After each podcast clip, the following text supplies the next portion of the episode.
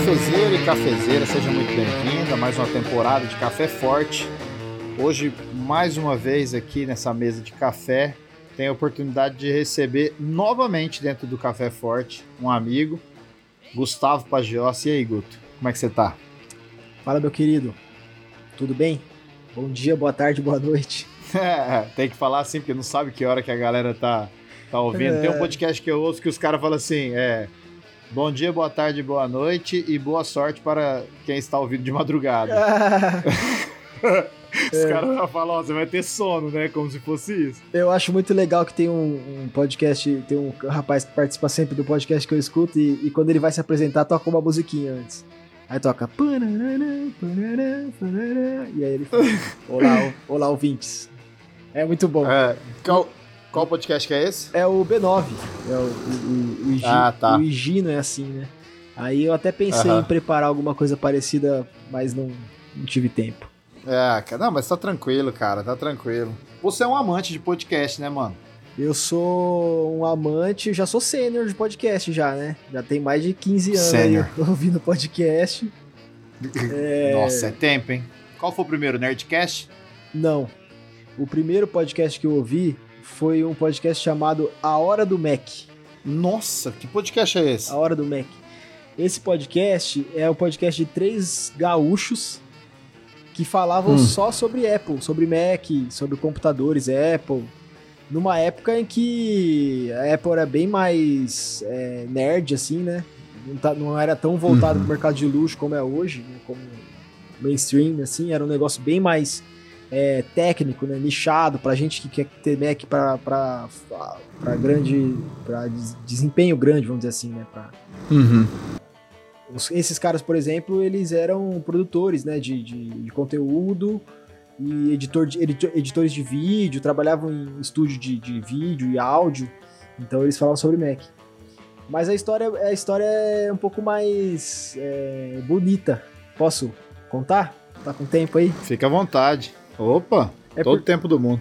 Então a história é muito legal, cara. Eu comecei a trabalhar numa cidade próxima de onde eu morava. É, dava 30 quilômetros, assim, a distância, né? E eu passei no concurso lá no banco e fui assumir o, o cargo lá. E aí eu ia, no começo ia de ônibus, e aí depois, quando a vida foi melhorando um pouquinho, né? Aí vou começar, vou começar a me apresentar aqui. Década de 2000, governo Lula, estava um pouquinho acendendo, uhum. né? Comprei uma, uhum. comprei uma motinha, e aí eu ia de moto trabalhar na estrada, pegava a estradinha e ia de moto. E aí, eu já era fã da Apple, porque na faculdade de engenharia eu tive um professor lá que me doutrinou, né? Não, porque Apple tal, eu já fiquei fã. E aí, como eu ia de moto nesse trajeto, eu comprei um iPod pra ouvir coisa. A minha ideia, a, a princípio, era ouvir música. Então, é, sempre, uhum. sempre gostei muito de ouvir música, e aí era bem influenciado na época as músicas da nossa adolescência, né? É, o, o, rock brasileiro, tinha as músicas uhum. cristãs também, o Oficina G3, gostava muito de Hillsong, aí falar, não, vou ouvir música. E quando você instala o iPod no Mac naquela época, quando você colocava, ele abria automaticamente o iTunes, e uma das abinhas do iTunes era o podcast, que foi... Olha isso. Que foi popularizado pela Apple, né? Uma, não foi inventado uhum. pela Apple, mas mas o iPod não se chama iPod à toa. É justamente porque uh -huh. já tinha uma, uma conexão aí. E aí, de fuçar, de fuçar e querer ver todas as funções ali, eu achei ali essa aba de podcasts. E aí tinha três podcasts que eram bem famosos na época. Tinha o A Hora do Mac, que já ele, ele aparecia como recomendado. É, uhum. Tinha um outro podcast, cara, que é o Café Brasil, não sei é, se... tem até hoje. Sim, sim. O Café Brasil, o Luciano Pires, conheço pessoalmente, inclusive. É, fui, visit... uhum. fui, visitar ele lá. É, hoje... Teu amigo. não, é, hoje a gente. Não, não, ele, ele é bem liberalzão, né? A gente diverge bem hoje. Eu nem ouço mais o conteúdo dele porque não, não pega mais, né? Mas é muito bem feito. Uhum. Eu sempre eu aprendi é. muita coisa com ele. E o, o, o, tinha o Nerdcast também. Só que o Nerdcast não me pegou. Meus amigos. Seu... Jovem Nerd e Azagal, meus amigos. excelente, excelente. É, eu, eu, eu, já eu já jantei com o Jovem Nerd. Então é isso, mas é, amigo. Mas amigo. essa história é para outro podcast, porque isso foi em Nova York. É, Nossa, cara, Cara. que loucura. loucura demais, mas essa história é pra depois. É, e aí, só que o Nerdcast não me pegou de primeira. Quem me pegou de primeira foi o, o A Hora do Mac, porque eu tava na faculdade de engenharia, e aí Mac, fã e tal, e aí comecei a ouvir. Aham. Cara, e isso era o quê? 2000, 2008. 2008 2007, Faz 2000, tempo, hein? é, 2007, 2008. Meu, e aí come, não, não comecei não parei mais. O Café Brasil pavimentou o, o negócio, assim.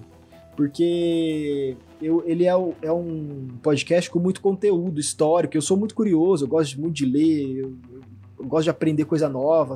Bom, você me conhece. E o Café Brasil me pegou por isso. Então, eu lembro até hoje.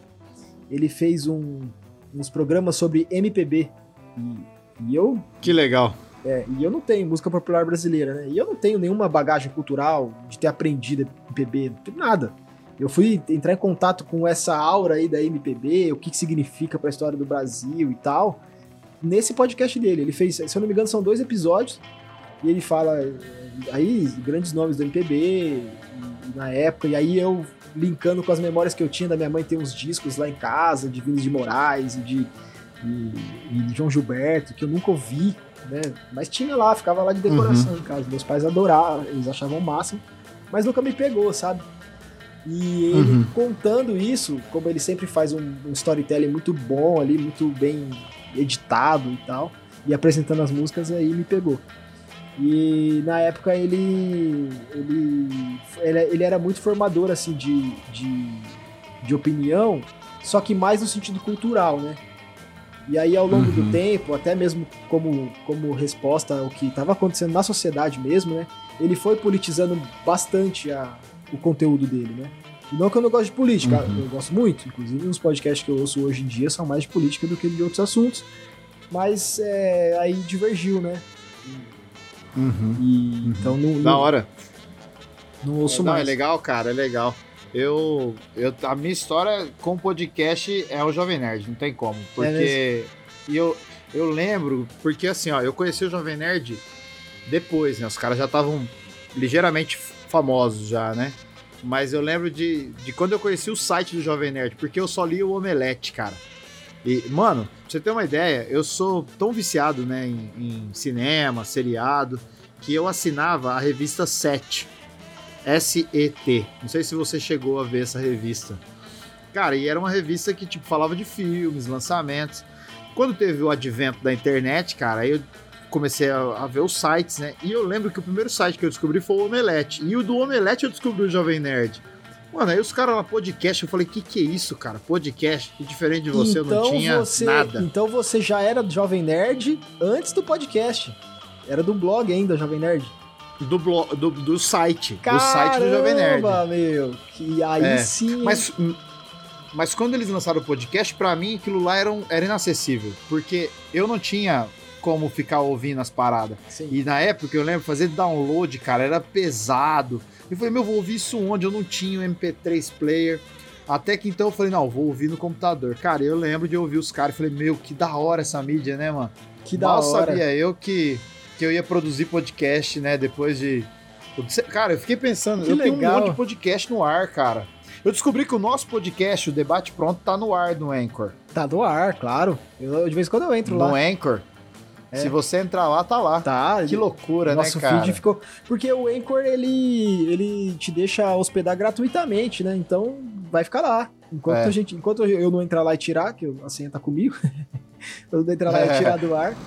Mas é, o, nessa época, do início do podcast ali, eu, eu já tinha alguma coisa de conteúdo de áudio, porque é, na igreja eu tive uns amigos que eram um pouco mais velhos, eles eram da idade do meu irmão, eles tinham uns três anos a mais que eu, assim. E eles já estavam na faculdade e eu ainda era adolescente, ali, terminando o terceiro ano e tal. E, e eles entraram em contato, né? Foi pra faculdade, conhece um monte de gente, e eles entraram em contato com outras ideias, outras coisas. E um dia me trouxeram, o Fabiano, amigo meu, de, de- hoje mora em São Carlos, mas amigão meu, meu padrinho de casamento. Ele trouxe um. Ele me falou: falou, Ó, eu tenho um- umas palestras aqui de um pastor que é cientista, e ele fala sobre criação do mundo, Ah, criacionismo e tal. é, você tem que ouvir. A gente era muito amigo, a gente tinha muitos gostos, gostos em comum Ah. e tal. Ele falou, não, você tem que ouvir. E aí ele me trouxe num, num CD, gravando um CD. Na época queimou um CD lá, trouxe. Aham. E eu lembro de ouvir isso no CD, na faculdade, botava pra tocar lá. E nessa época, foi a época que se popularizou aquele MP3 que era um compridinho, assim, sabe? Que você tirava É, a tampinha, colocava uma pilha 3A e ele funcionava. ligado. E não tinha telinha, não tinha nada, era só no botãozinho ali e entrega pra Deus. E, e aí eu ouvi, e cara, era tipo assim, eram 20 episódios de uma hora cada um, assim. Era como se fosse um podcast, mas eram pregações, né? E, Sim. Inclusive, o Adalto Lourenço, ele chama. O cara é, um É. cientista realmente muito bem é, consagrado aí. E também um ser humano Uhum. excelente, né? Presbítero da igreja. Então eu aprendi muito com ele, cara. Lógico que depois de. Uhum. né, a gente vai formando outras opiniões, vai construindo o nosso conhecimento. E hoje tem outras Vai coisas. divergindo um pouco. né? Exato, exato. Mas pra época era uma coisa que eu nunca tinha tido contato, cara. Assim, é, eu tava acostumado a aprender, Uhum. né? Na, na escola, na igreja e tal, mas a toda, Uhum. aquilo era uma, de uma profundidade que eu não tinha na minha realidade, assim. Eu sempre gostei de ler, mas eu lia Infanto Juvenil, Série Vagalume, essas Uhum. coisas. É o cara, ô, Você leu Série Vagalume, opa, cara? tem aqui, ó. Ah, que legal, cara. Eu li alguns, cara. Pra quem tá, só- É, pra não quem tá, lembro se eu li todos. Pra quem tá só no áudio aí, eu tenho na minha casa aqui um quadrinho com aquela, aquela foto das capas da série Vagalume, que geralmente vinha no verso né, do livro, na, na contracapa. É. Eu imprimi, Aham. fiz um quadrinho aqui na sala de casa. É, A, a série Vagalume, será que ainda tem novas tiragens? Tem. Acho que não, né? Tem novas edições, Tem? tem. Aham, sim. Que legal, cara. recentes. Que legal. É, mas eles foram perdendo um pouco, porque o- a série Vagalume foi um, um trabalho do governo, né? governo estadual, se eu não me engano, Uhum. São Paulo, de investir de fomento à literatura. E aí eles Uhum. contrataram né, os, os autores para escreverem é, histórias nesse, de- dessa característica com o objetivo de distribuir nas escolas. Então é por isso que é difícil você achar para comprar. Era, na época. Porque só vendia para escola, só para ente público, não tinha isso na livraria Aham. e tal. Depois foi ter no Aham. sebo. E, e hoje em dia você vai no sebo, você encontra, você vê lá, e você abre a contracapa, é, tem o carimbo de uma Ah, escola. ah, o carimbo da escola. Exato. Foi parar no sebo, mas foi vendido numa escola. É... é, mas não só isso, né? O Pedro Bandeira, que era um autor também dessa época. é, Tinha uma outra autora também que eu, que eu não me lembro agora o nome, que era que, que escrevia livros de, de suspense e investigação policial. Bom, enfim, Eu lembro, eu lembro, eu lembro. não tô lembrando agora eu lia dela. vários. Não é a Clarice, não, né? Cla- Clarice Lispector? É. Pode ser que seja, eu tenho certeza. Porque ela tinha uma linha né, de investigativo, alguns livros. Então- eu lembro de ter lido ela quando era moleque. Então pode ser, então pode ser que seja. É. E aí a. a- bom, o que, o que me. O que me fez é, entrar assim, na verdade, esse, esse momento da minha vida, cara, é, é um momento de muito aprendizado, assim, porque eu tava na faculdade, daí expandiu a cabeça, né? Faculdade de engenharia e tal, abre a cabeça. Mas uma coisa muito mais profissional ali, técnica, não tinha muito de. de Você fez engenharia Elé- elétrica. elétrica, isso. Aham. É, não tinha muito de política, de formação de sociedade, era mais coisa de faculdade mesmo. Não é como uma faculdade pública ou uma faculdade maior, uma universidade maior assim que, que tem ali discussões mais. é, Na minha faculdade até tinha, porque tinha curso de arquitetura lá, então eu- eu aprendi muita coisa de arquitetura. Porque tinham mostras de arquitetura lá, e eu aprendi muita coisa com os eventos que, que eles faziam. É, e aí o podcast veio, veio complementar, sabe? É, eu comecei a Uhum. ouvir e não parei mais, cara.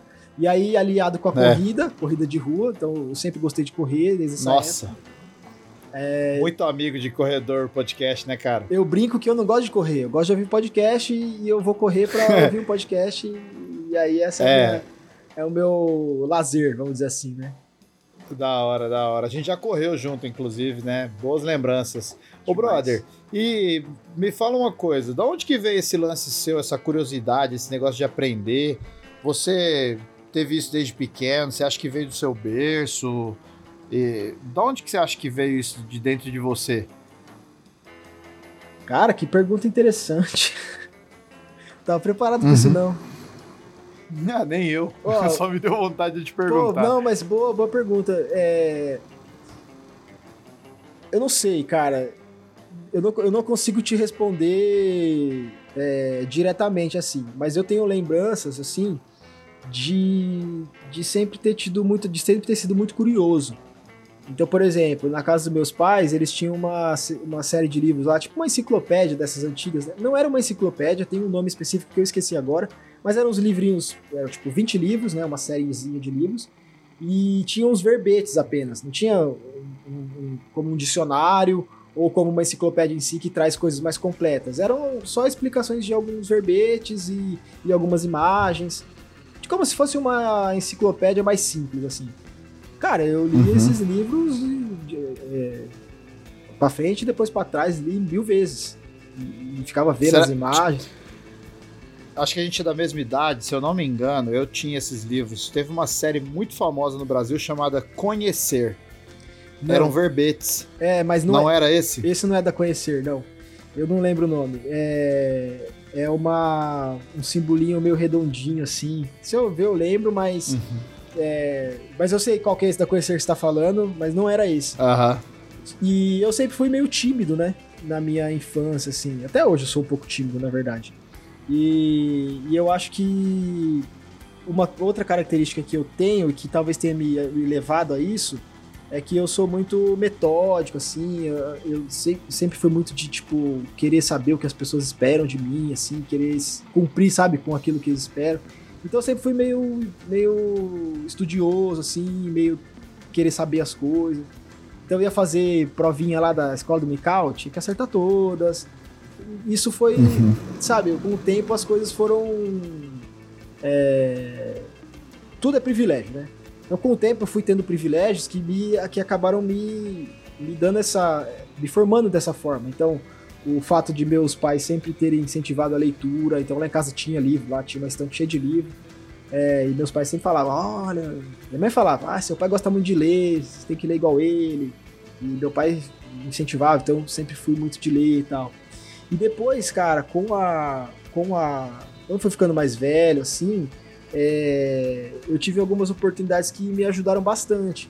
Então, por exemplo, esse exemplo que eu dei do Fabiano, que chegava com as coisas para me mostrar, ó, oh, tal coisa, é, vê isso aqui, lê isso aqui. Então foram amigos que foram me indicando coisas e, e eu sempre fui sendo, sendo muito curioso, fui ir atrás. E aí a internet veio para somar, né? Eu pesquisava e lia uhum. e tal.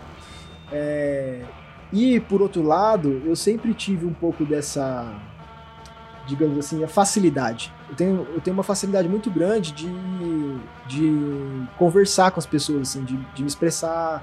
Então, quando eu tinha a oportunidade de conversar com alguém e essa pessoa sabia alguma coisa diferente, eu sempre fui muito curioso de perguntar. E, então eu acho que essas coisinhas, sabe, juntas, foram me dando essa, essa característica. Hoje, é, é uma coisa que eu até gosto pra caramba, assim. Até ontem eu tava conversando com uns amigos aqui, eles falaram, não, a gente acha interessante que você gosta de conversar sobre qualquer assunto. A gente fala qualquer assunto, você fala que já ouviu, sabe alguma hum. coisa. E eu gosto de ser assim, cara. Eu realmente gosto de ser assim. Eu ouço podcast de vários assuntos. É, política, uhum. é, literatura, algumas coisas. É, ouço podcast lá de, de estudos antropológicos, de arquitetura. É, e, e é um pouco, eu sei um, um pouquinho de muita coisa, então na verdade eu não sei nada. É, o que eu, é, essa o, é a sensação. O que eu sei, o que eu, o que eu sei com profundidade mesmo é o que, eu, que me pagam para fazer aqui no meu trabalho, que eu sou responsável por isso, e coisas que a gente vai se formando ao longo da vida, né? Mas isso que eu tô falando pra você é, é coisa de, de, de, hobby, assim, né? De, de ser coisas, características que a gente tem no, do dia a dia e tal. É, uhum. E tem uma parada também, cara, que eu acho que a igreja ajudou muito. A igreja. É, você, você cresceu dentro desse ambiente religioso, né? É, é eu deixei essa parte pro final para fechar com isso, porque assim, eu cresci na igreja presbiteriana desde pequeno, meus pais são da presbiteriana, meus avós também eram, e, e a igreja que eu frequentava, ali em Catanduva, ela tinha um pastor que sempre foi muito. É, sempre nos incentivou muito nesse lado do conhecimento, assim, de estudo das escrituras. A presbiteriana tem um pouco dessa linha, né? Não hoje em dia, que é. tem uns caras aí que estão dando um pouco de né, desgosto pra gente. Mas na cultura da igreja sempre foi muito incentivado essa questão de valorizar essa parte da reforma, né, do, de você ler as escrituras, interpretar as escrituras, você falar diretamente com Deus e tal. E esse movimento, que não é um movimento só da minha cabeça, ah, como eu fui impactado por isso, não. É, o próprio protestantismo, ele vem desse movimento ali, do início desse, na, nessa dissidência, né, entre aspas, né, da igreja católica, nessa busca pela...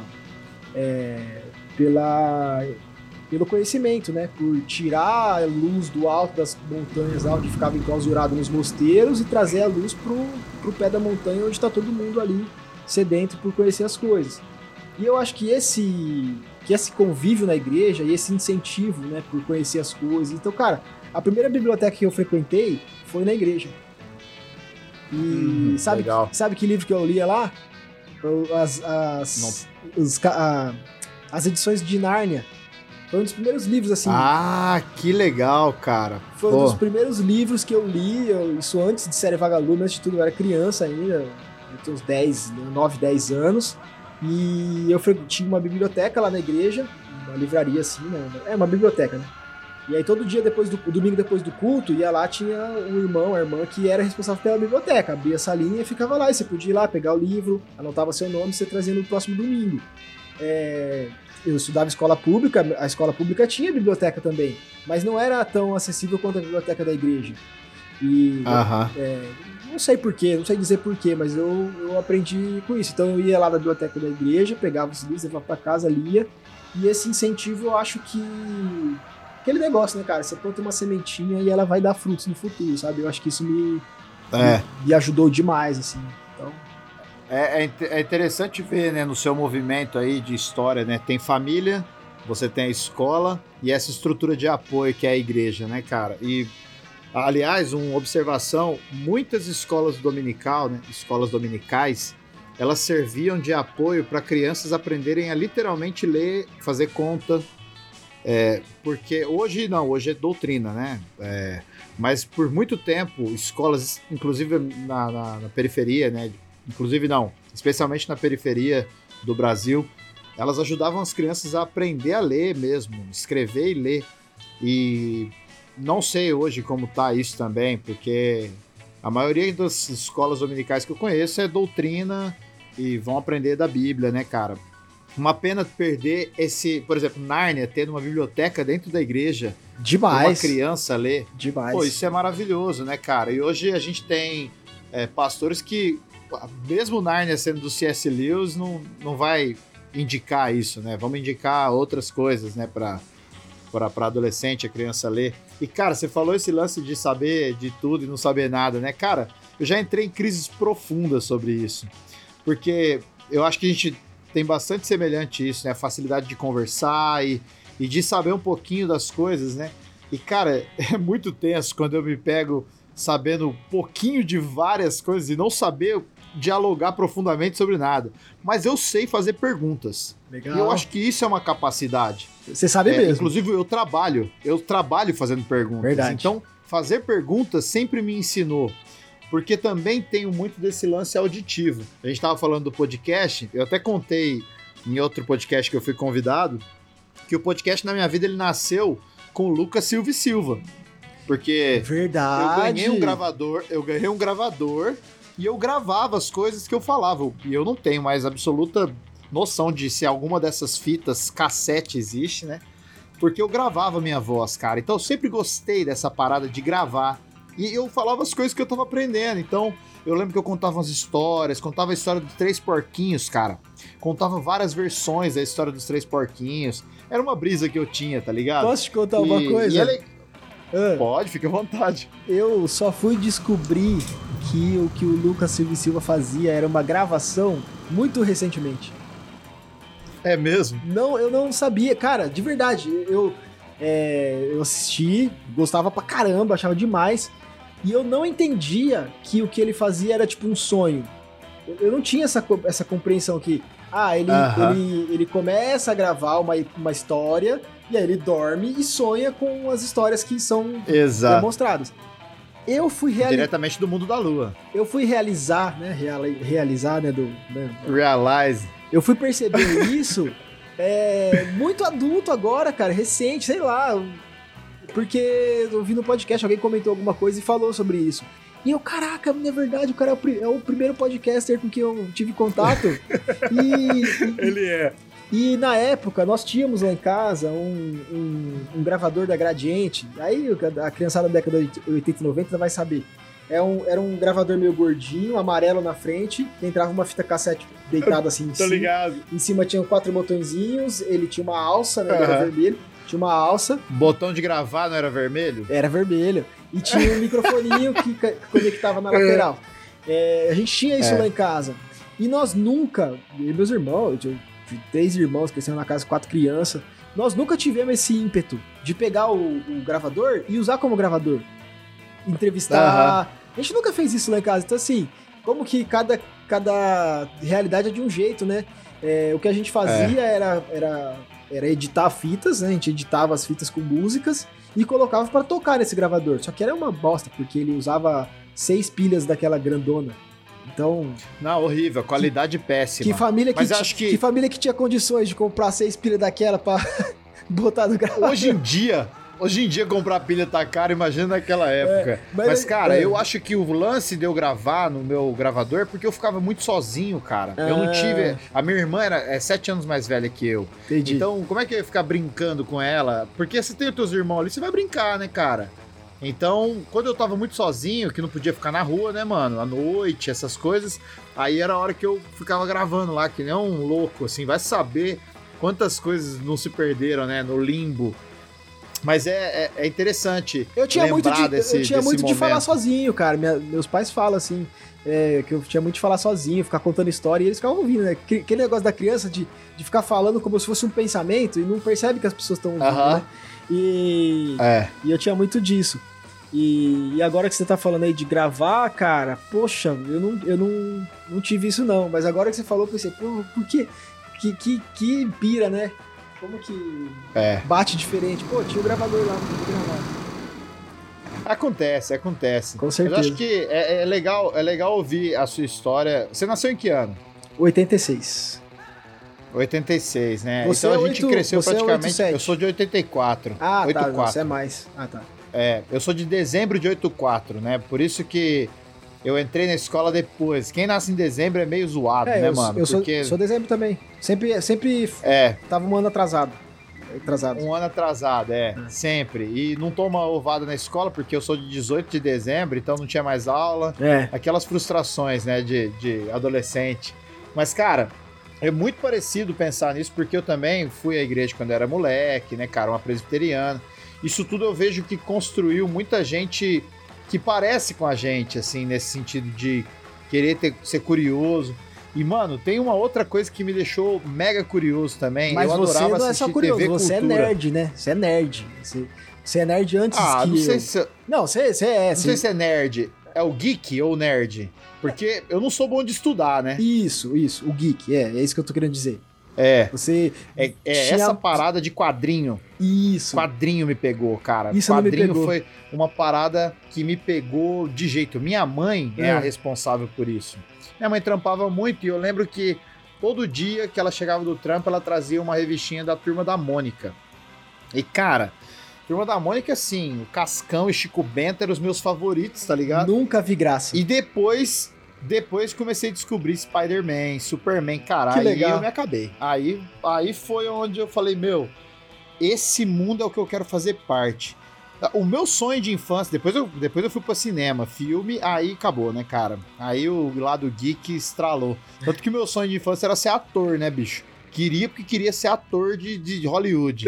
Quem sabe? Quem Tá sabe? tempo dá tempo. Claro que dá tempo. Qual que era seu sonho de criança? Meu sonho. Putz. Cara, meu sonho de criança era ser piloto de avião. Eu tinha muito isso porque eu tinha um tio que era piloto, então eu.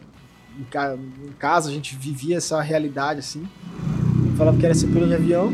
E eu falava que eu queria ser ast- astronauta. Era um negócio meio. que eu.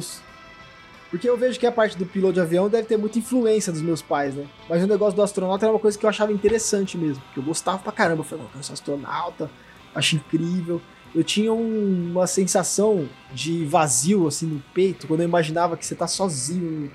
Sabe? Eu, eu, eu ficava No pensando. espaço. Eu ficava pensando, caraca, mas tá sozinho, não tem nada do lado. Eu sempre achei isso impressionante. É... Mas per... Agora tá mais fácil. Agora o senhor Elon Musk tá é, tá liberando aí a possibilidade é pra so, gente. É só ser bilionário. É, é, que você perguntou qual era o meu sonho de infância, né? Foi isso que você perguntou, né? É. Sonho de infância. É. Cara, eu respondi como profissão, né? Aham. Mas assim, existem outras dimensões, né? Outras facetas dessa questão claro. do sonho de infância, assim, cara. E olha como é interessante, né, cara? É... Uma das coisas mais antigas que eu consigo pensar, assim, cara, era ter esse, um pensamento um, sonho assim, né, que se realizasse de que as pessoas fossem todas da igreja. Acredita? eu queria que as pessoas fossem isso. todas da igreja. Porque para mim a igreja era muito mais legal que todos os lugares que eu frequentava. Que a escola, era mais legal que os meus primos, que a rua onde eu jogava bola. Por quê? Não sei, cara. Eu me, me eu gostava mais que tinha amigos lá, a gente é, passava muito tempo na igreja, né? Desde muito pequeno.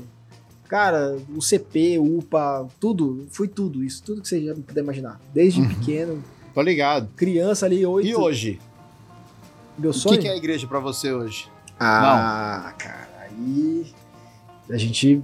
Assim, trazendo. Vamos, vamos só fechar essa questão do sonho, né? Porque eu, eu não acho que era algo só por ser infantil, né? Eu acho que era uma, um condicionamento. Eu tava condicionado ali, eu ouvia isso, né? Então eu ouvia uhum. isso e isso se expressava dentro da minha cabeça mesmo, do meu eu interno, de pensar, pô, realmente, as pessoas poderiam ser assim também e tal, como é diferente.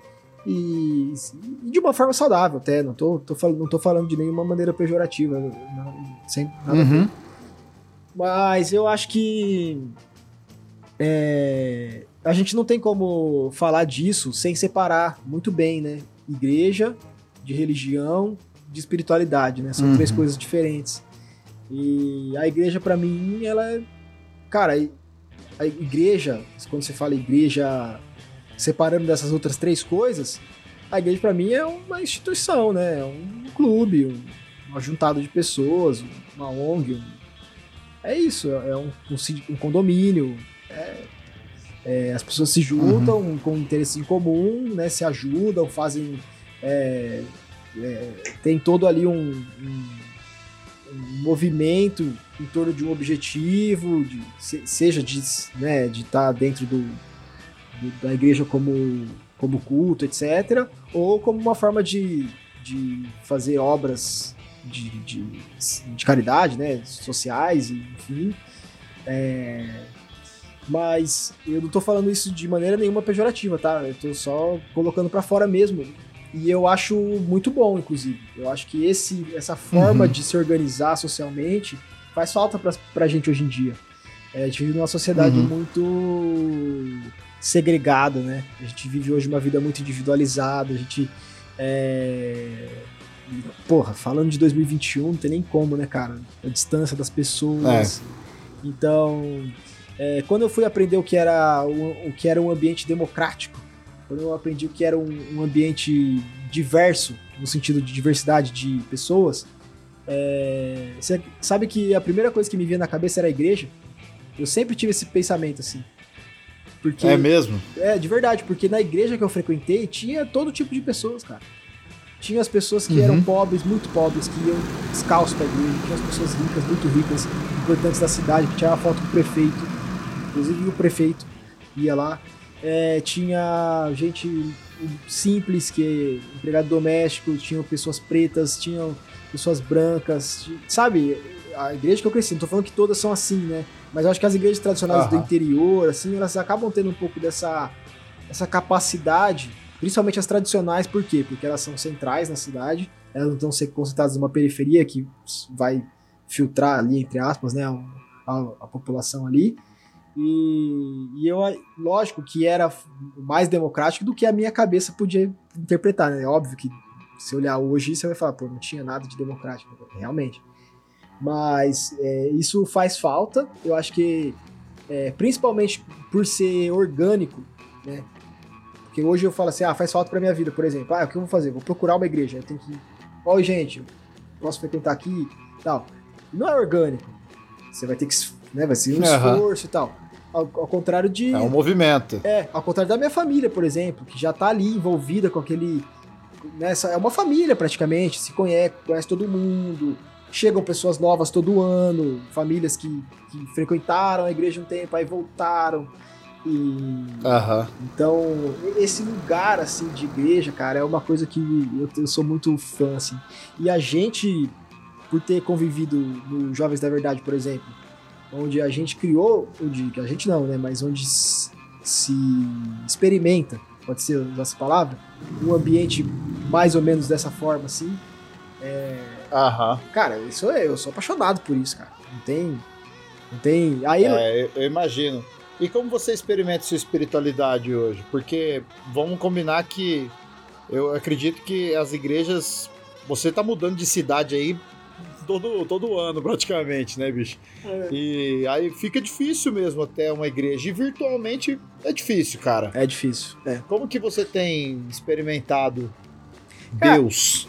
Cara, eu não tenho. Eu não tenho crise com isso. É, eu nunca fui de método, nunca, nunca me pegou. Colheu maná, colheu maná, caderninho, cinco perguntas, nunca fui, nunca consegui. E eu sempre me cobrei muito por isso. É, quando eu era adolescente, por exemplo. Os... E quando eu fui ficando adulto, conhecendo outras pessoas, outras, outras ideias, eu fui me identificando muito com essa. com essa. não de não ter esse método. Né? Ele falou assim, pô, não é errado não ter um método, né? Tipo, eu me achava errado. Eu falei, pô, eu não oro todo dia, 9 horas da manhã antes de sair de casa, sabe? E aí eu me achava errado, eu me achava. Cara, mega metódico, como você mesmo já disse aqui nesse episódio, aí é. não tinha um método justamente na igreja. Pô. É, é, pois é. Não, tem que a primeira coisa que você faz antes de levantar da cama é falar com Deus. Eu não tinha isso. Então, eu. eu, eu é, quando eu fui me libertando dessa crise, eu fui encontrando na, na relação com outras pessoas, né, principalmente na relação com outras pessoas, um ambiente de, de, de intimidade nas amizades, no relacionamento, né? Sou casado, então, com a minha esposa. A gente ter esse, esse momento ali quase que espiritual, sabe? De conversa, de sinceridade, de abrir o coração, de de, de saber o que, está ruim, o que, que, precisa melhorar e, e, e, e ter, acho que acima de tudo, uma, uma consciência assim, de oração, né? estar a todo momento, todo momento pensando aqui algumas coisas. Uhum. Mas aí a gente choca com uma outra questão. Eu. É, cara, como é que eu posso dizer? Eu não sou muito do, do mundo espiritual vamos dizer assim. Não sou muito. Hum. Não tenho, cara. Eu não, não, não sou muito disso. Do, do, mundo espiritual. Mas o que, que é isso? O mundo espiritual? Porque a, algumas pessoas vivem essa, essa realidade. É, vivem imaginando uma interface espiritual em todo momento. Ah, Deus tá aqui. Ah, Deus não tá aqui. Como? Uhum. É, imaginando que aconteceu uma coisa e aí é porque Deus quis e aí que faz uma interpretação. Eu não tenho isso, cara. Eu sei que Deus está em todo lugar. Eu, eu, nunca, nunca tive essa pira assim de. Ah. De ficar tentando interpretar tudo que acontece. Ah, foi porque Deus quis. Ah, foi da vontade de Deus. É, eu nunca tive isso e conforme as coisas foram se adaptando para mim, eu fui me encontrando nisso, sabe? Então, é lógico que eu falei que eu não tenho método, então não tenho método. Eu oro quando preciso, quando eu tô triste, quando eu lembro de alguém e aí eu pedi oração para essa pessoa e e a todo momento a consciência sendo a gente sendo colocado de frente com a gente mesmo, né? E, e isso eu sempre levo pro lado, pro lado espiritual. Dessa forma, sim. Agora falando, né? Dessa uhum. forma do pensamento uhum. de comigo mesmo, né? Não tô falando do, de fora, comigo mesmo. De pensar o quê? Em ser um, um ser humano melhor, né? Tipo assim, tá em de certa forma agradando a Deus, vamos dizer assim, de, de, um, de, um, de um jeito é, que eu consegui, eu sei, né? A gente se conhece, a gente sabe o que, está acontecendo. E principalmente na relação com as pessoas, cara. Eu, eu, vejo, assim, com as oportunidades que a gente tem de falar com as pessoas, de trocar uma ideia, de, de, de entender a sensibilidade do que as pessoas estão precisando. Eu nunca gostei de brigar com as pessoas, por exemplo, isso é uma característica que eu tenho, enfim. E, e por outro lado, eu sempre fui, sempre gostei muito de ser essa pessoa assim que, que sabe compreender, que, que quer, quer entender, sabe? E, uhum. e, enfim, não sei se eu respondi sua pergunta, talvez tenha falado demais. Acho que sim, acho que sim. Mas a é, o grande lance. É, eu, eu, não, eu entendo não que eu que não acho que as pessoas devam ter método, tá? Não que eu não acho, eu acho que cada um tem o seu jeito. É, e... até porque a espiritualidade é, é individual, né, Guto?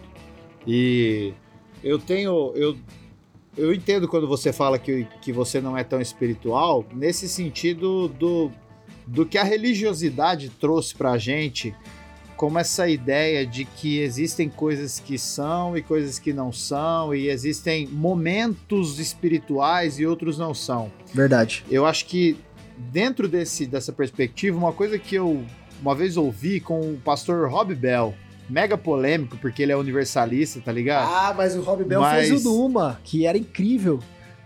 Ele... O Numa era incrível, é. cara, incrível. Incrível. É, e ele fala, ele falava que tudo é espiritual e que não há dimensão dentro da esfera humana que não tenha implicação espiritual. Então, quando você fala que é, estar em oração o tempo todo, eu tomo para mim algo que eu tento fazer.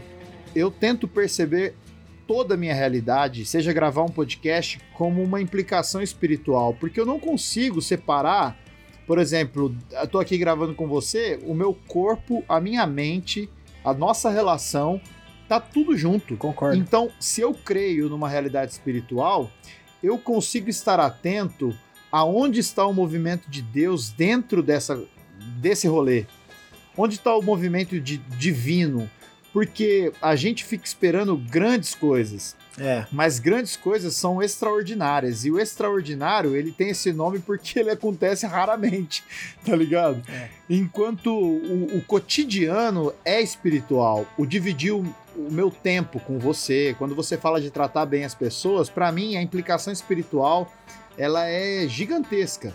Mas a religiosidade dentro dessas instituições, ela trouxe uma perspectiva do show. E aí onde eu entendo que talvez a gente crie um mega ranço da parada, né, cara?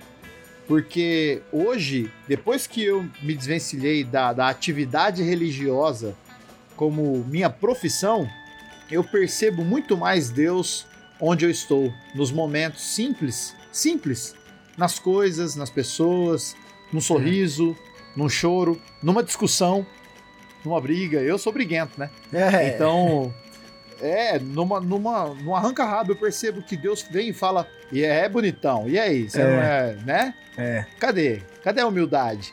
E aí eu vou lá e peço perdão, tá ligado? Quando eu fui viajar agora, aí tive um momento de meio viajar junto com a galera, a gente já viajou junto, sempre dá problema. Sempre dá uma discussão, um negócio. E, cara. E você é briguento o mesmo. mais tenso é. É, eu sou briguento, cara. Eu gosto de polêmica, né? Eu sou polêmico, Entendi. entendeu? Certo. Então, pô, estamos ali meio que debatendo, depois tem que ir lá reconciliar. E essa parte, cara, para mim, ela é de uma espiritualidade absurda, né? Você poder pedir perdão, cara, poder assumir e falar, meu, eu errei, sabe? Eu fui, fui grosso. Uhum. Eu vejo muito Deus nesse momento, sabe? E as pessoas buscam Deus de uma maneira extraordinária, não, porque Deus tem que falar comigo. Cara, Deus já falou, amigão. É. Duas coisas, cara. Primeira coisa, você, do jeito que você colocou aí, você é um cara muito. Você fala muito bem, né? É, eu vou até responder de novo Obrigado. essa pergunta. Espiritualidade. O que é espiritualidade? Cara, essa, essa capacidade de você reconhecer diante do outro sua fragilidade, seu, sua limitação, o, perdão, o perdão a reconciliação. Uhum. Então, assim, eu falo que eu não gosto de briga, né? Eu não sou de uma pessoa de brigar e tal. E eu tenho até dificuldade de entender quando as pessoas brigam. Eu falo, ah, por que precisa disso? Tá? Tem, tem uma história, tudo tem uma história. Bom, você é psicólogo, você sabe melhor que eu. Eu, questão da minha casa, tinha muita briga. Eu falei, pô, não vou brigar com nada com ninguém nunca. Aí casei, aí problemas do casamento, daí a gente aprende a lidar um com o outro, cada um tem uma, uma educação, uma formação, e aí você vai ajustando. Aí no trabalho acontece alguma coisa. Cara, eu vejo espiritualidade nisso. De ter a capacidade de, diante de uma ofensa, por exemplo, de, de falar pra pessoa, não, tá tranquilo. Não precisa pedir desculpa, não. Eu entendo. Você tava nervoso, tudo bem. Vamos daqui pra frente, vamos conversar. E, e eu acho que isso é espiritual também. E a segunda coisa, você tá falando de coisas extraordinárias, né? Eu gosto muito desse assunto, cara. Não sei se cabe aqui, se dá tempo, se a gente pode enveredar para esse. Pode. É... Eu já fui criacionista, né? Muito, uhum. muito criacionista. E eu posso falar bem assim, que se não fossem certas amizades que eu fiz ao longo da vida, você é uma delas. Bom, depois eu tenho que contar nesse podcast a história das, como eu te conheci, né? Que eu conheci a sua fama, depois conheci você. E, e eu conheci de ouvir falar durante muito tempo, ah, o Poloto e tal. E um dia, do nada, eu tô numa sala com outras pessoas que eu não conheço. E aí você se apresenta, eu sou o Fábio Poloto de São José do Rio Preto. Eu, quê? que loucura, né, cara? É, que loucura. Puta, a história da. Tem que ver o filme da nossa história, cara. E. e. Onde eu tava mesmo? É... Do criacionismo. Ah, eu já fui criacionista. Se fosse algumas amizades, eu seria bolsonarista, cara. Seria esses caras conservadores aí. Eu fui ler os textos de uns blogs meus de 2010, 2011. É tudo aquilo ali, cara. Família tradicional, os valores estão sendo atacados pelas, pelas faculdades. Que eu tinha esse negócio na cabeça, né? Ah, a faculdade se perde. 2010 uhum. não, antes de 2010, 2006, 2005. Tava, quando eu tava entrando na faculdade, que eu tava muito com isso na cabeça. E então, é, essas essa minha esse meu interesse pela ciência e, e por, pela pelo estudo da realidade, né? Por exemplo, a física, que é uma, uma matéria da escola, né? A física é como você estudar os fenômenos da natureza. E o física uhum. é basicamente é a base da faculdade de engenharia elétrica. É, é física, tudo é física ali, eletricidade, termodinâmica, eletromagnetismo, etc. Sei lá. É, e isso me, me, eu sempre fui curioso, eu conheci esses, esses conceitos do criacionismo tal, tal, tal, antes de me formar, cientificamente falando. E depois eu fui, eu fui aprendendo as coisas na faculdade, eu aprendi a aprender, eu aprendi a ler certos livros, eu aprendi a entender como funciona o método científico. E e eu aprendi que algumas coisas são opinião, opinião, outras são viés de conformação. E aí eu aprendi uma coisa, cara, que mudou a minha vida, de verdade. É... Existem como como faz para você saber que algo aconteceu? É uma pergunta que eu te faço. Se você puder. Como que você. Pra saber. Que uma coisa aconteceu, um fato, um evento. Como você. Qual, uhum. Quais são as formas que você consegue pensar agora de me dizer que esse, Sim. que esse fato aconteceu? É, testemunhas oculares, né? Primeiro que eu vou buscar é testemunhas oculares, é. ver se alguém registrou. Exatamente, né, o, é o isso. fato. Testemunho e registro, basicamente. Uhum. É, é lógico que existe uma terceira dimensão aí, que são, que são, que é registro também, mas cientificamente falando, né, através de experimentos, você pode pegar. Mas muita coisa, uhum. mas muita coisa não dá, porque não tem como você voltar lá. Então tudo é através de inferência que fala, né? Você faz uma inferência, uhum. ou, ou, estatística, ou ótica, ou enfim, e você deduz aquilo, trata algumas hipóteses e chega no mais provável. É... Mas entre o registro e o testemunho, o testemunho, de longe, é o pior. A pior uhum. forma de você transmitir um fato é através de um testemunho. E eu sei que é difícil falar isso que eu vou falar agora, mas a nossa religião ela é praticamente toda baseada em testemunhos. é isso mesmo. E, e, eu não tenho crise com isso, tá? E eu não quero deixar ninguém crise com isso. Então, você que tá ouvindo a gente aí agora, ouça com carinho. é, não tô querendo fazer nada desse tipo assim, é mais trazer o que eu penso mesmo e como que essa questão que o Poloto falou do extraordinário, das coisas megalomaníacas, entra em choque com isso, cara. Entra em choque porque eu vejo beleza nas coisas, na forma como as coisas foram contadas. Eu vejo beleza na forma como é, o conhecimento de um povo foi passado para frente de forma poética, de, for de construir um, um lore, né? Hoje se fala lore no, no, no, na gíria de hoje em dia, mas é, como é que fala? É, construir um, um universo, né? Um, puta, que babaca, não consegui falar isso em português. tá tudo bem, construir cara. Um, um, É que eu tô querendo ser claro para quem tá ouvindo, né? Mas co construir uma, uma identidade, assim, de local, de época e, e tal. E eu vejo beleza nisso. Eu vejo beleza na, na postura dos apóstolos que ouviram que o mestre tinha sido sacrificado. Sabe? Eu, eu vejo beleza nessas histórias, eu, eu, eu entendo a, a beleza do povo ser alimentado por maná no deserto.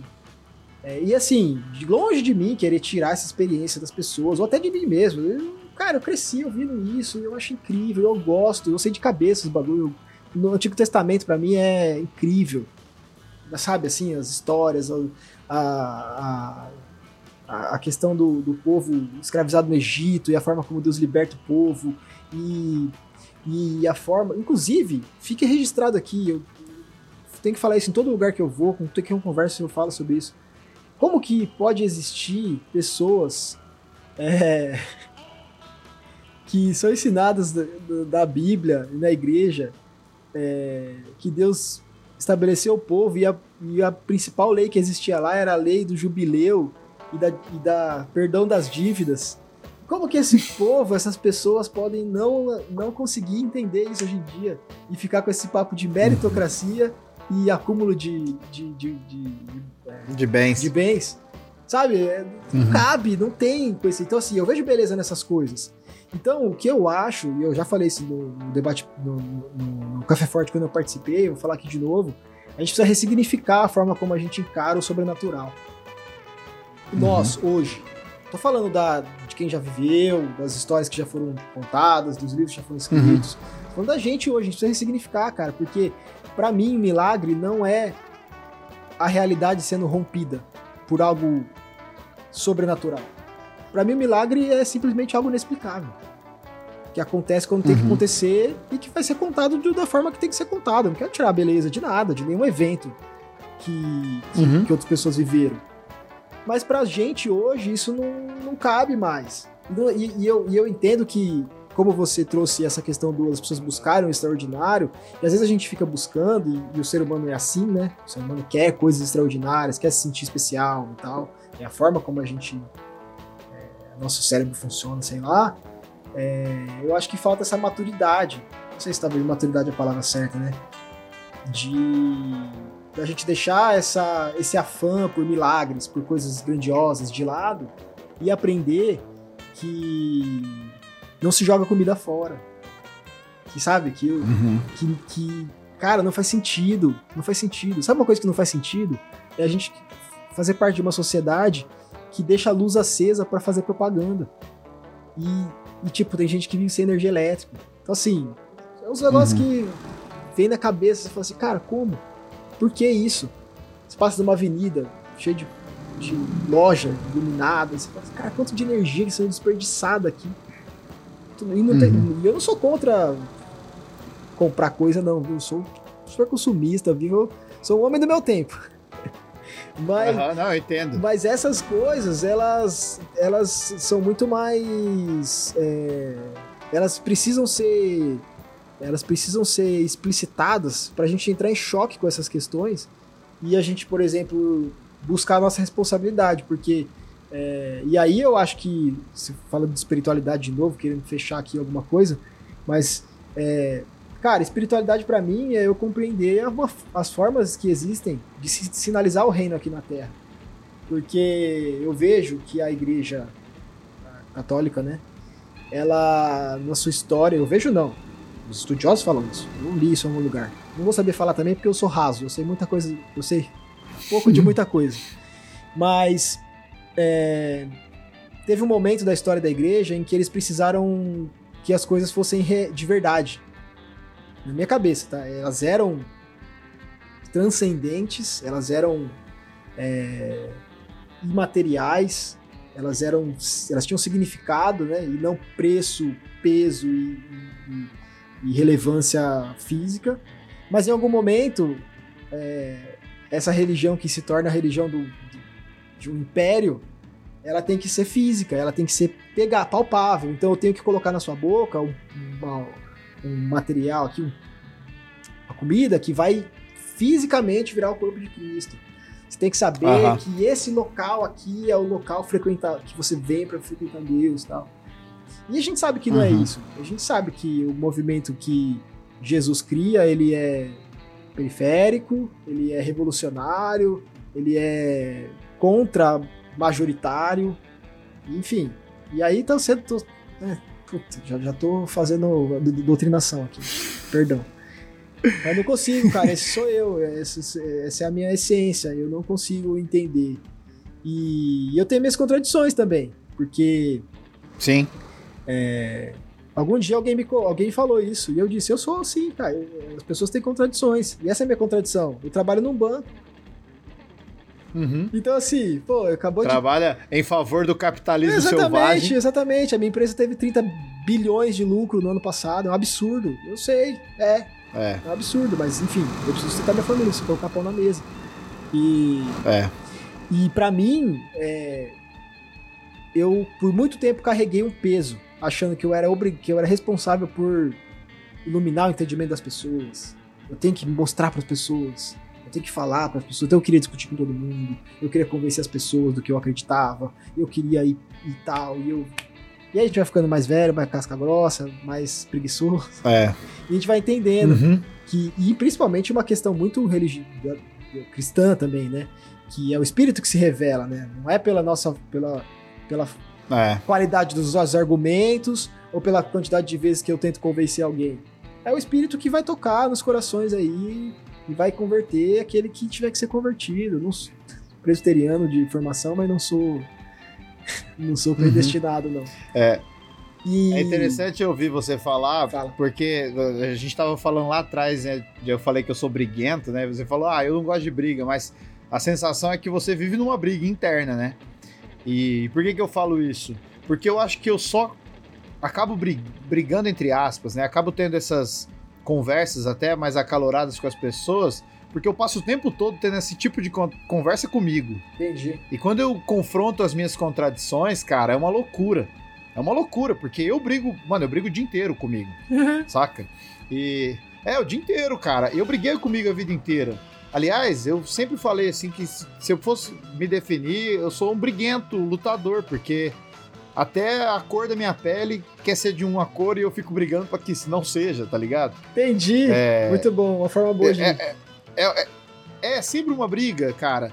Mas. Mas eu vejo um milagre. A vida é um milagre, né? Quando você fala de física, e quando eu vou estudar a física, eu vejo um milagre. E hoje eu vejo milagres é, em coisas pequenas, como por exemplo você assumir que você tem contradição e, e, deixar isso gravado na internet. É um milagre. Como, é. é um milagre alguém, alguém ser sincero. É um milagre. Concordo. Diante de uma, de uma sociedade que exalta a mentira e a fake news, uma pessoa sincera é um milagre. Concordo. Só que não é extraordinário no sentido de que é grandioso. Não, e nem. Então ressignificar o milagre, né? E nem inexplicável. É totalmente inexplicável e compreensível né? Porque totalmente. Porque a minha ideia, assim, eu não é que eu sou contra milagres, tá, pessoal? Milagres acontecem, né? Pode ser que aconteça. Eu só sou, eu só aprendi uma coisa. É evidente, é, é... Puta, esqueci o jeito que fala. Depois você corta aí, parece que eu falei de cabeça aqui, fica bonito. Não, é... não vai cortar, cara. Lamento. Eventos extra... assim, então tá, vamos lá. Abre aspas, né? Eventos extraordinários demandam evidências extraordinárias. Então é isso que eu falo. Uhum. E, e, nesse sentido, nós não temos hoje isso. O que a gente tem hoje é isso que você falou. É a, o, uma pessoa mudando de opinião, sendo convencida a repartir o pão, a compreender uhum. que tem responsabilidade. Cara, é, milagre para mim é a gente mudar a estatística, por exemplo, de abandono parental. Então vai ser um milagre. Para mim, isso vai ser o maior milagre do, do é um nosso milagre. país. Daqui a pouco, quando a gente tiver. Cara, Sim, tem que politizar, não tem como. Milagre para mim é você falar que é, em 500 anos a gente teve 400 vagas de universidade e em, em 10 anos a gente dobrou para 800.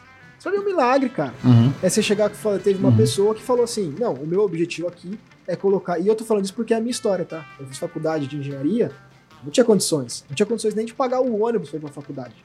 Era muito pobre. E. E é uma, graças a uma bolsa, e aí existem críticas ao, ao modelo que foi adotado, etc. Mas não existe nenhuma crítica que vai superar o fato do filho da Guiomar do Salvador ter se formado em engenharia e ter conseguido um trabalho muito bom e tá hoje, né, desfrutando disso. Então o milagre pra, o milagre para mim tá nessas coisas. E é por isso que eu, que eu concordo muito quando você fala que as coisas estão estão elas não se separam, né? É, não existe essas dimensões é, isoladas da coisa. Tudo é uma coisa só, né? Eu tá interligado. Uhum. Eu gosto É. eu gosto muito de. É.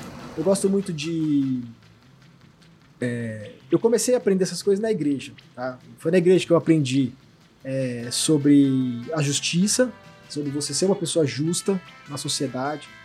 Foi na igreja que eu aprendi o valor de, de uma pessoa sendo correta, né? E, e- e ajudando as pessoas em torno, tá? enfim.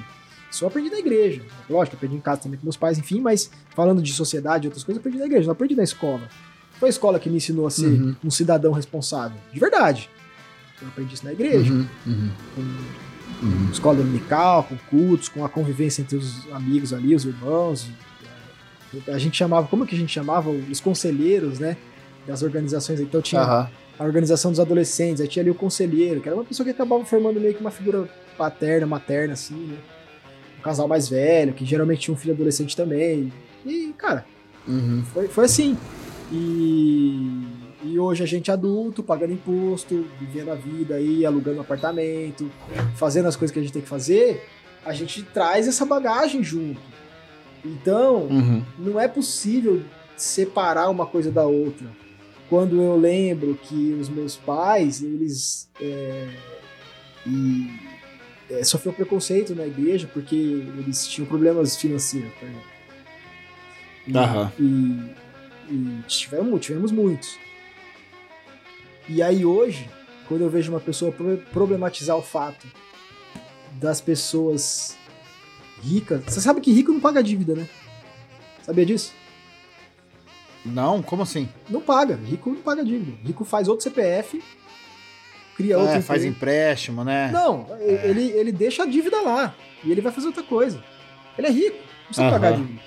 O pobre, se ele tem. É, cara, eu já falei várias vezes que o rico tem que acabar, cara. Pô, bicho, o rico tem que acabar Tá, urgente, E vamos cara. estabelecer aqui então: o rico é quem não precisa trabalhar pra viver. É o cara que pode pedir demissão amanhã que a vida dele não muda nada.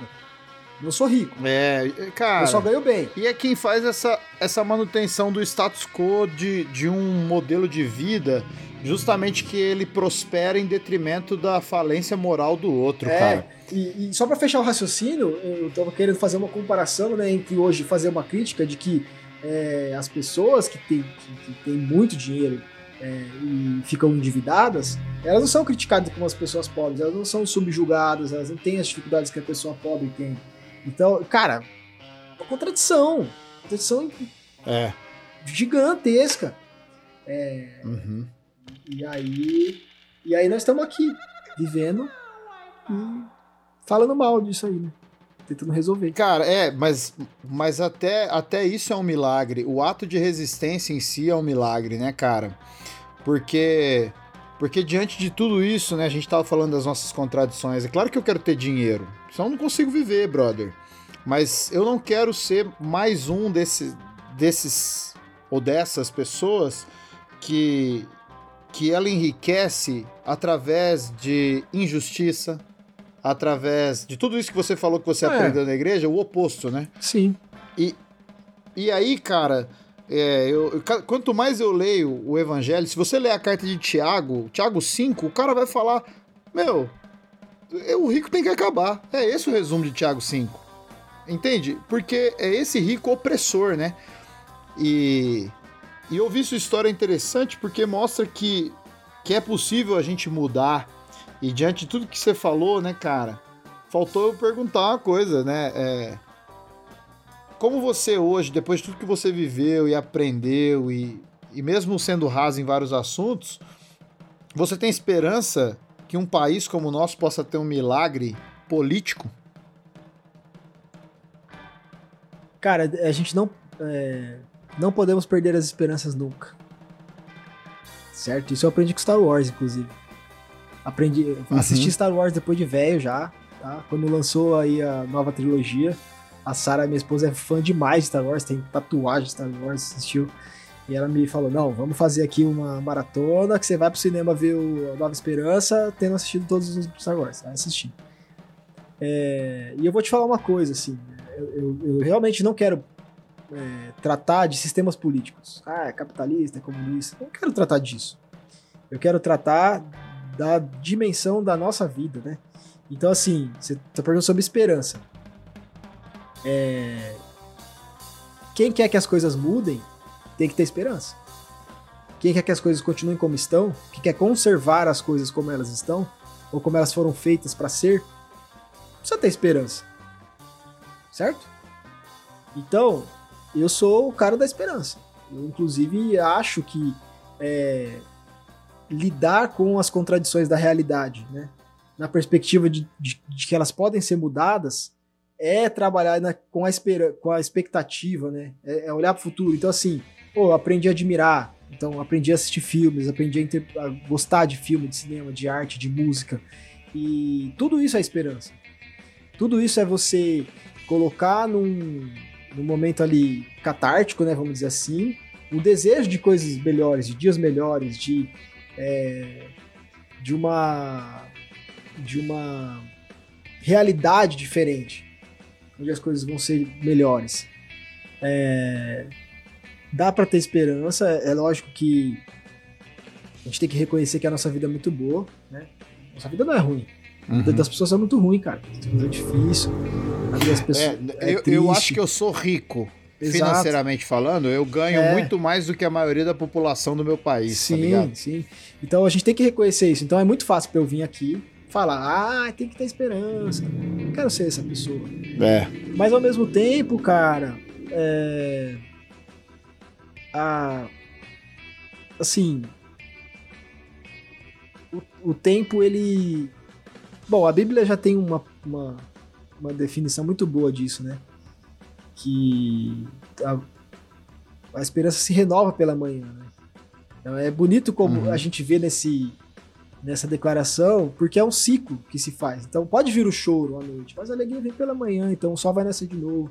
Coloca na, na colo uhum. vincula a esperança a um, a um evento que é cíclico e repetitivo e se repete num período curto, né? Então todo dia tem o sol nascendo, então isso são são é, marcos que você pode ter. Eu acho que falando de política, e a gente aprendeu a gostar de política, né? O brasileiro médio aprendeu a gostar de política muito nos últimos anos, por causa dos eventos que aconteceram na sociedade e na nossa sociedade recentemente. Acho que no mundo, né? Acho que a internet tem muito papel com isso também. Uhum. E, e a gente cresceu, nós, principalmente a nossa geração, de nós para frente, assim, a gente não, so, não conseguiu aproveitar, né? A gente já foi ladeira abaixo. Então, é, literalmente, assim, os últimos 10 anos foram muito difíceis. E, então, é, pô, eu lembro que tinha algumas pessoas tentando explicar, né, ah, o que está acontecendo com a sociedade naquele 2016, 2018 ali, aquela tensão uhum. e ódio e o que está acontecendo, e vamos eleger esse cara, meu Deus. E eu lembro que uma das explicações que, que alguns analistas faziam era que Olha só que interessante. Não era que as pessoas achavam que a vida delas estava ruim. Era que a vida delas tinha melhorado e por a vida delas melhorar, elas conseguiram entender quão boa a vida dela podia ser. e isso trouxe Esperança. E isso trouxe uma insatisfação muito maior. E, é. e, isso é interessante, né? Porque você dá o conhecimento, você abriu o conhecimento. É por isso que eu acho que nós estamos no começo de um movimento de esperança muito grande. Cara, não tem uhum. como, é, vai trazer resultado. Você colocar gente para estudar durante bons anos, aumentando vaga, colocando gente pobre, preta, periférico para estudar, vai trazer resultado. É, algumas, alguns movimentos de é, acesso, alguns acessos que as pessoas têm, e aí não necessariamente pela política, né? Mas pelas oportunidades que a tecnologia tem trazido, é, a internet e, e outras e algumas ferramentas, isso vai dar um resultado, cara. Não tem como. A gente vê, a gente uhum. vive hoje num momento de rebote, né, de, da sociedade, mas nada como a mudança de opinião das pessoas. Então você pega, por, é. você pega, por exemplo, essa semana saiu pesquisa de opinião e não dá para levar muito, não é que não dá para levar a sério, não quero né, fazer esse discurso aqui de colocar em dúvida as pesquisas de opinião, não é isso. Eu estudei estatística na faculdade, estatística funciona, é, tem que as, as pesquisas de opinião funcionam. Mas existem pesquisas e pesquisas. Existem pesquisas muito boas, pesquisas boas, pesquisas médias, pesquisas um pouco ruins. E teve uma pesquisa que saiu essa semana que a, as pessoas acham que o Lula é a pessoa mais, indica, é a, pessoa mais indicada para resolver os problemas políticos do Brasil. E ao, e ao mesmo tempo, ele foi o menos rejeitado de todos os que estão que estão na corrida presidencial. Então, se eu não me engano, é Conquest o nome dessa pesquisa. Se pesquisar aí, saiu, a pesquisa saiu ontem. É... Cara, quem diria que isso ia acontecer em dois anos? Pô, é, se chegasse. Muda, muda muito. Então, e é justamente por essa mudança ter sido tão rápida, é que a gente pode perceber quão a, a gente às vezes formou a nossa opinião durante um certo tempo, mais pelo baseado no ódio e na, na incompreensão, na sensibilidade, na falta de informação, do que necessariamente no que estava acontecendo, né? E, e, e aí não, uhum. e aí não cabe a gente ficar discutindo aqui sobre direita e esquerda, né? As, a, uhum. Os veículos têm que assumir responsabilidade. A internet, a, os grandes conglomerados de mídia e principalmente as redes sociais. Facebook, é. WhatsApp. Esses caras é, têm que ser é. responsabilizados, cara. Eles causaram um grande mal, assim.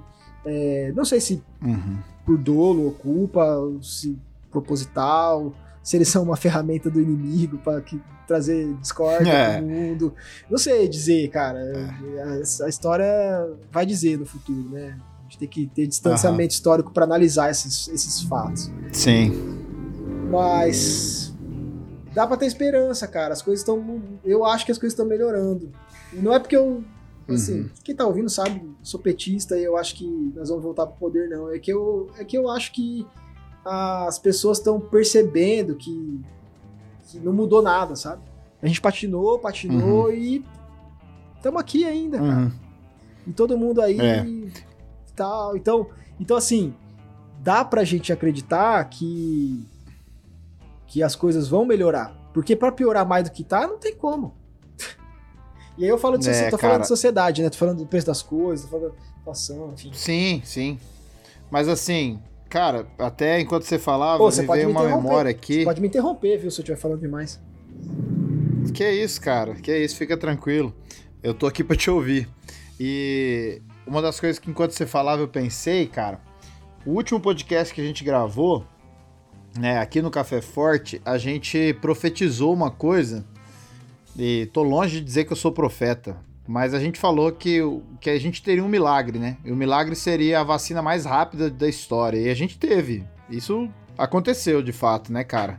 É verdade, é, não, não, cara. Não, eu não imaginava que essa profecia seria cumprida. Foi junto com você que a gente profetizou isso. Agora que você tá falando, e pensando nessa ideia, é, pensando nessa ideia da, da, da esperança, né, cara? Você trouxe a ideia da, de, do verso bíblico de Jeremias, né? Que fala que a, a, o choro pode vir pela noite, mas a esperança, né, alegria. vem pela manhã. É, a alegria vem pela manhã. A alegria, né?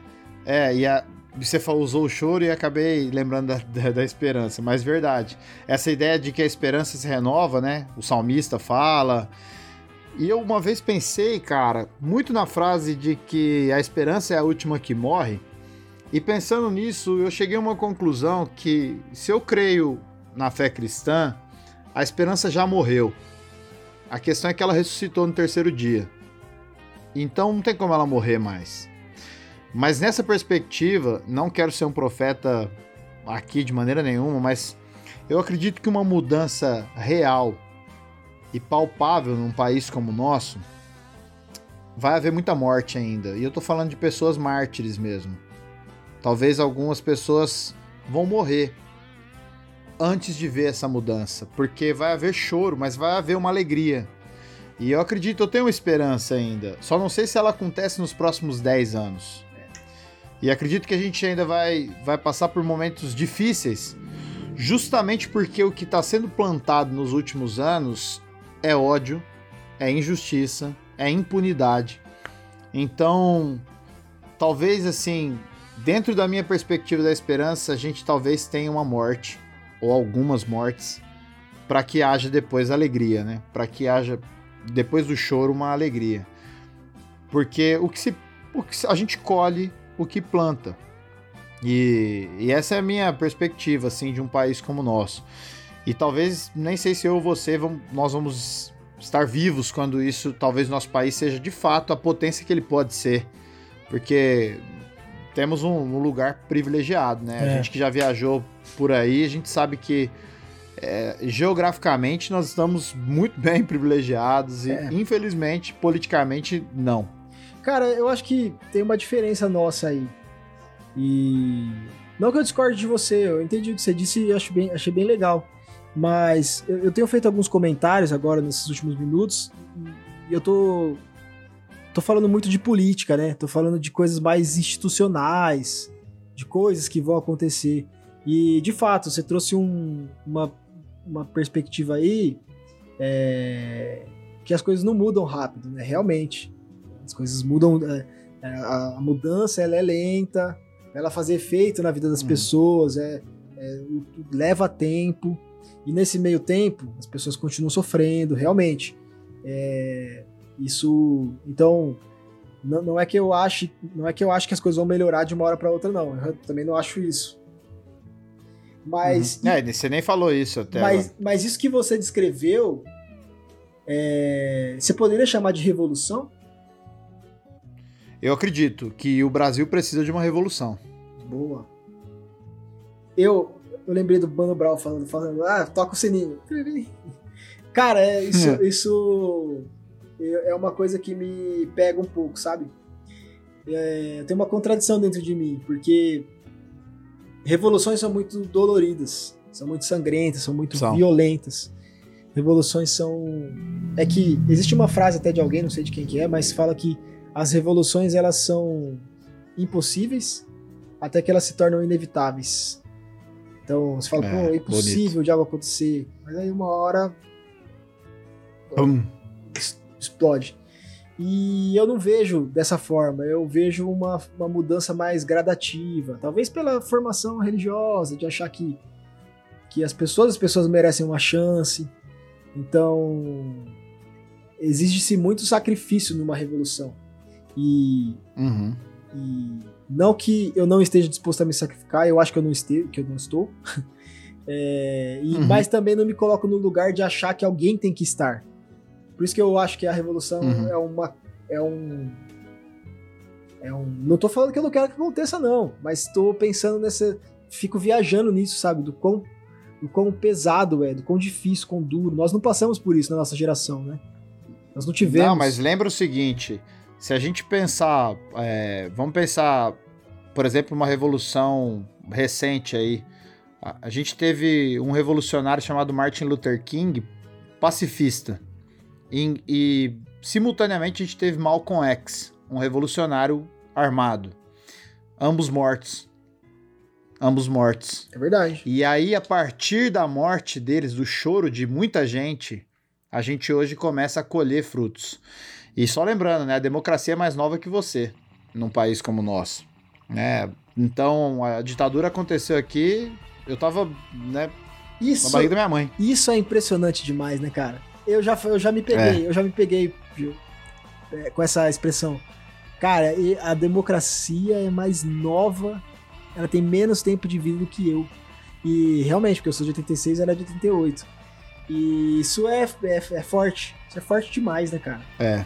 Então, é. não é sem razão que nossa sociedade ainda tem alguns algumas características tão primitivas, né? Tão, tão difíceis de lidar, Sim. tão é, tanto preconceito disfarçado de opinião, né?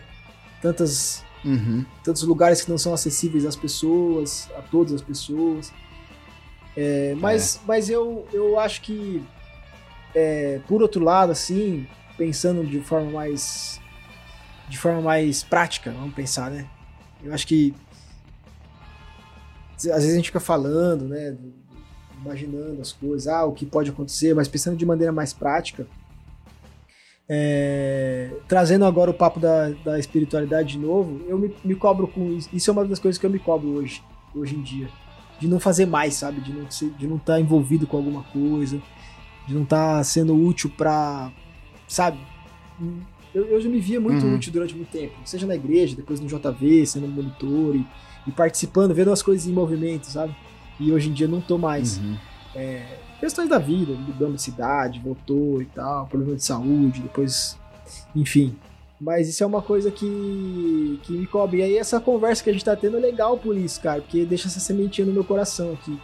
Eu tenho muita vontade. Uhum. Inclusive, se alguém estiver ouvindo aí, souber de uma, uma forma de me ajudar a colocar isso em prática, eu tenho muita vontade. Eu gosto muito de dar aula. Eu já dei aula em curso, em curso técnico, já dei aula na igreja, já dei aula em, em escola. E eu tenho muita vontade de, tipo, dar aula, assim, sei lá, fazer algum uhum. projeto, trabalhar em algum projeto, alguma coisa. Mas. Uhum. Preciso colocar isso em prática. Olha aí, foi bom ter gente ter essa conversa. Trouxe, é. Me trouxe esse negócio, cara. cara. Eu, eu acredito que é, é, a gente faz. É, talvez aqui uma pessoa que tenha ouvido isso aqui, tenha ouvido você falar, entendido suas ideias, aprendido com você, com certeza é, a gente não sabe o tamanho do impacto, né? Eu sempre penso nisso. Pode ser que uma das pessoas que a gente ajudou há 10 anos atrás torne-se o próximo presidente do Brasil, né? E essa pessoa podia ser uma criança quando ela estava é verdade. perto de nós. Então. Bonito isso. Cara, é, eu acredito. É, isso me faz manter um podcast como esse, simples, que pô, mal tem divulgação, mas tem o desejo de que a partir dessas conversas pessoas possam ser impactadas ou movidas para ter esses insights como o que você teve. Boa. E eu acho que já é um começo. Mas movimente-se. Movimentar-se é, é, é, sempre necessário. É. Eu também me cobro. Eu também me cobro. Mas talvez eu não seja o cara para subir no palanque e fazer comício. Não, eu também não. Entendeu? Não, eu também é. não. Não sou, não sou isso. É. Tanto é que você falou do podcast, né, por exemplo. É, eu sempre pensei nisso. Mas ao mesmo tempo eu sempre tive um pouco de, de síndrome de impostor também, de falar assim, ah, mas eu vou falar o quê? que as pessoas. Eu vou falar uhum. que as uhum. pessoas já sabem. É, por que, que eu vou falar aí? Não tenho nada de novo uhum. para trazer para as pessoas. E aí, por isso que eu gosto muito desse formato de, de, de bate-papo, que é uma conversa, né? Mais um, um, um, uma, uma coisa mais informal, né? Não que não seja uhum. carregada de, de, de conteúdo também, lógico. E mas eu não sou também essa pessoa de subir no palanque não. Eu gosto de ser, sabe que eu, uma coisa que eu me sinto útil. Me sinto útil sendo é, é, colocando as, abrindo o entendimento das pessoas assim para algumas coisas. Então, quando eu, uhum. eu ensino alguma coisa para alguém, eu me sinto muito bem. Me sinto muito útil assim, falar, olha, você tá com uma dificuldade, ah, vou dar um exemplo de hoje aqui, um exemplo besta. Nós recebemos um, um teclado aqui para usar no trabalho, né? Todos os colegas receberam. E ele é um teclado diferente. Ele tem umas teclas diferentes aqui de função e tal. E aí o pessoal tava com dificuldade porque é, como ele é um teclado. Ele tem o S, os. Como é que é? O, a, qual que é as dos, dos gamers? E, S, não, F, vermelho? Não, não. Sabe, a, a, essa fileira de teclas aqui de cima, o F1, F2, F3, F4, todas elas têm, ah. todas elas têm outras funções. Como ele é feito para ser usado com notebook, todas essas teclas têm outras funções secundárias. Aumentar o volume, ah, tá. diminuir o volume, aumentar o brilho, diminuir o brilho, mudar a música, etc. E no nosso trabalho, a gente tem alguns programas que a gente usa muito teclas de função, F1, F2, F3. E esse teclado, ele veio com a função assim, se eu quero usar o volume, o brilho, etc., eu só aperto a tecla. Se eu quero usar o F1, F2, F3, eu tenho que apertar Fn, F1. Uhum, e isso dificulta muito o trabalho, porque você tem que ficar perdendo vários comandos no F1 ali e você tem que ficar apertando Fn ao mesmo tempo. E eu, logo que eu comecei a usar o teclado aqui, eu fraguei que tinha um, um atalhozinho aqui, que é um cadeadinho que você aperta aqui, FN ESC, e você bloqueia, você trava o FN. E ah, a, legal, e, legal. E isso inverte o funcionamento das teclas. Cara, eu já, eu já ensinei isso para umas três pessoas no trabalho. A pessoa começa a conversar com a pessoa, a gente tá trabalho remoto aqui, devido à pandemia e tal. E começa a conversar com a pessoa, e aí a pessoa vai dar um comando ali, a gente tá às vezes fazendo alguma coisa em conjunto, aí a pessoa fala, puta, esse teclado. Eu falo, ô oh, meu, você resolver isso aí. É o seguinte, ó, vê que tem um tecladinho ali. Cara, é, legal. Eu me sinto. Bom, você me conhece, cara, sabe como é que eu sou? Eu me sinto muito útil sendo essa pessoa assim que ajuda, colabora e. Uhum. E não é despropositado, de verdade. Quando eu tô aprendendo uma coisa nova, eu sempre tenho esse sentimento assim, cara, isso um dia vai me ajudar, ajudar alguém de alguma forma. Então, é, são coisas que fazem a gente ser, se completar também, né? Ajuda no, na nossa. Do mesmo tempo que tem a cobrança, pô, podia fazer mais e tal, tem essa satisfação uhum. também. E é. tô à disposição aí, galera. Quem quiser aí precisar de alguma coisa, não que eu saiba muita coisa. Já nos ajudou.